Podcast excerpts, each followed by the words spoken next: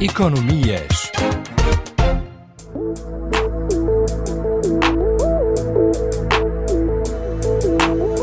O jornalista angolano William Toné, diretor do jornal Folha 8, professor universitário de Direito e membro do Tribunal Arbitral Internacional com sede no Brasil, considera que Isabel dos Santos e a sua empresa Vidatel vão voltar a contestar a condenação proferida esta semana pelo Tribunal Arbitral da Câmara Internacional do Comércio de Paris, que indiferiu o pedido de anulação pela Vidatel da sentença proferida em fevereiro de 2019 que condenou esta empresa a pagar 339,4 milhões de dólares, acrescidos de 364 mil outros de despesas judiciais. No entanto, William Toné pensa que Isabel dos Santos jamais vai pagar porque os seus bens estão sob arresto judicial, designadamente em Angola e Portugal. Ouçamos. Esta sentença ainda é suscetível de apelação. Desde logo, se uma das partes se sentir inconformada pode apelar a um plenário para emprestar argumentos de razão. Porque há aqui coisas que é preciso esclarecer. A Oi é a empresa-mãe que tinha a PT Venture como sucursal, uma espécie de filial. Mas a Oi, ao longo deste processo, viria a ser adquirida por um dos sócios da Unitel, que hoje detém a maioria do capital e é, é, suposto ter comprado o seu passivo e o seu ativo, que é a Sonangol. Ora, a partir daí, qualquer reivindicação da PT Venture tem que se saber em que fase do processo ela entra. Entra como quê? Porque se a empresa mãe foi vendida, como é que a outra parte vai ter que ainda indemnizar as sucursais, a não ser que essas sucursais tinham uma autonomia e depois a empresa fez contratos separados. Porque senão é preciso saber qual é a condição que permite os outros agentes entrarem com ações em litis consórcio. Porque só é esta possibilidade que tem a PT Venture de reivindicar. Senão, o agente é transferido para a Sonangol, que neste momento é a detentora das ações da Oi, que estavam em litígio com a Isabel dos Santos, uma das suas empresas, mas pode-se dar o caso também de esta PT Venture tinha eh, ligação com a Visa Beira ou outra empresa da Isabel, e então reclama alguns direitos da sua gestão e ou representação técnica a partir da empresa que ela tem de comunicações em Portugal. E aí coloca-se também outro problema, é que ela, sendo condenada, está incapacitada de ressarcir ou pagar porque tem as contas arrestadas por causa de um pedido da Procuradoria-Geral da República de Angola, que no quadro da cooperação judicial com a sua congênere portuguesa, estendeu a sua ação para Portugal. E ela tem em Angola e em Portugal os seus bens arrestados, tal como as suas contas. Como pagar? Esta é outra questão que se coloca a nível do direito e que lhe permitem, efetivamente, ela entrar com um outro recurso que pode ser extraordinário para uma instância superior.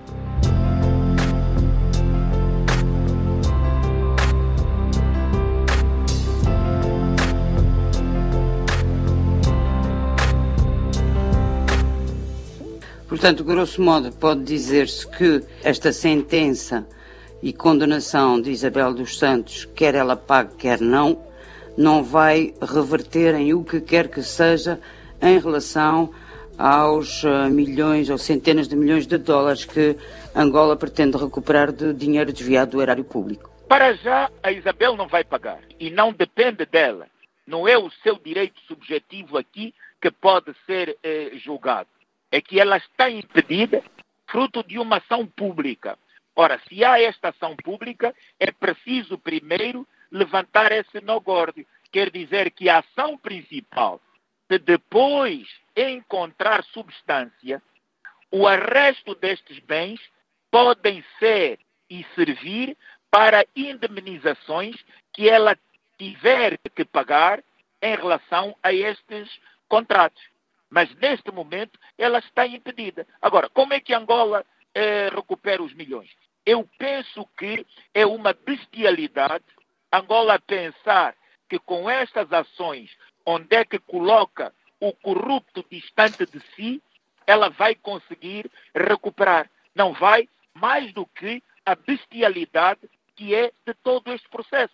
A melhor forma era chegar-se a um acordo com os corruptos, obrigá-los a trabalhar para ressarcirem o Estado, do que entrar com ações judiciais, porque nunca se chega a saber qual é o quanto que efetivamente eles dilapidaram. É que até agora o próprio Estado, que moveu e arrestou todos os bens da Isabel, não sabe o que é que reclama dela, não sabe o quanto, não sabe dizer, olha, naquele negócio, naquele tráfico de influência, é capaz de ter sido dilapidado 80 porque estavam alocados 100 milhões para se fazer uma ponte e quem recebeu foi a empresa da Isabel e não fez ponte, mas recebeu 100 milhões e só aplicou 10 milhões. Portanto, tudo isto é muito esponjoso, mas hoje é uma estupidez bater de frente com os corruptos, porque muitos corruptos preferem ficar presos. Depois da condenação, 8, 10 anos, eles saem e têm branqueado o capital que ainda têm em sua posse, o capital que não foi detectado.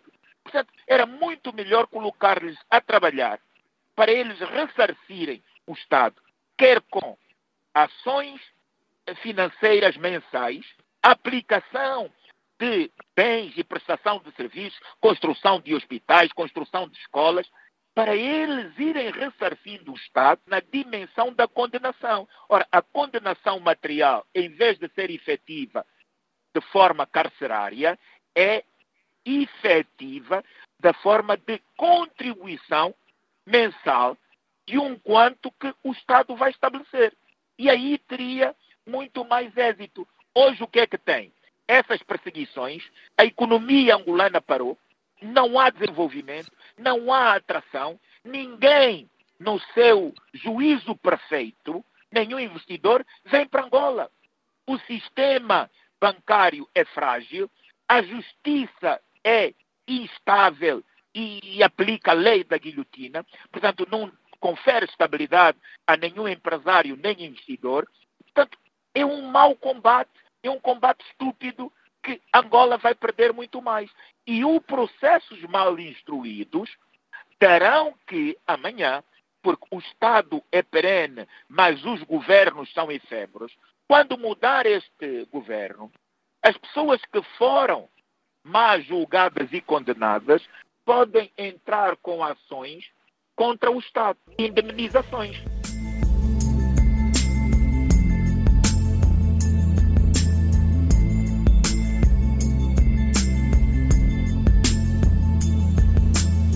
Para terminar, William Tony, uh, o Presidente João Lourenço anunciou em finais de outubro que quase 24 mil milhões de dólares em uh, operações ilícitas foram repatriados. Ora, segundo Luanda Leak, só o casal uh, Isabel dos Santos e Indica Ndocolô uh, teria desviado 5 mil milhões de dólares. Portanto, estamos muito aquém da soma sem rastro Dizer que Angola recuperou, recuperou como?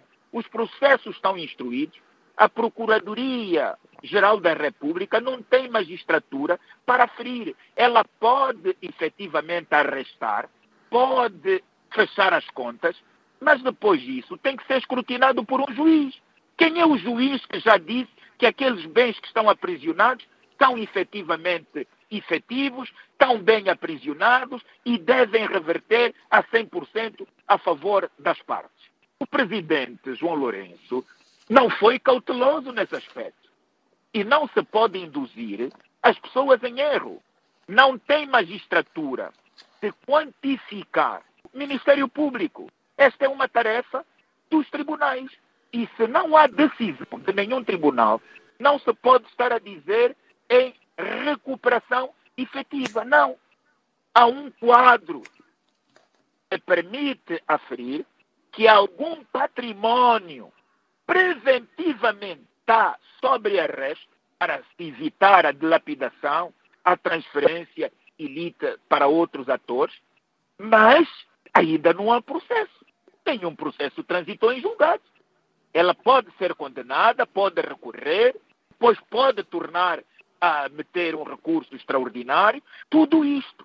Agora, seria bom que o presidente não se interferisse muito na justiça para não parecer que ele é o juiz principal. O que é praticamente impossível em Angola, atendendo a que a justiça um, e na sua instância máxima a Procuradoria-Geral da República são, por assim dizer, nomeadas entre aspas pelo mesmo MPLA.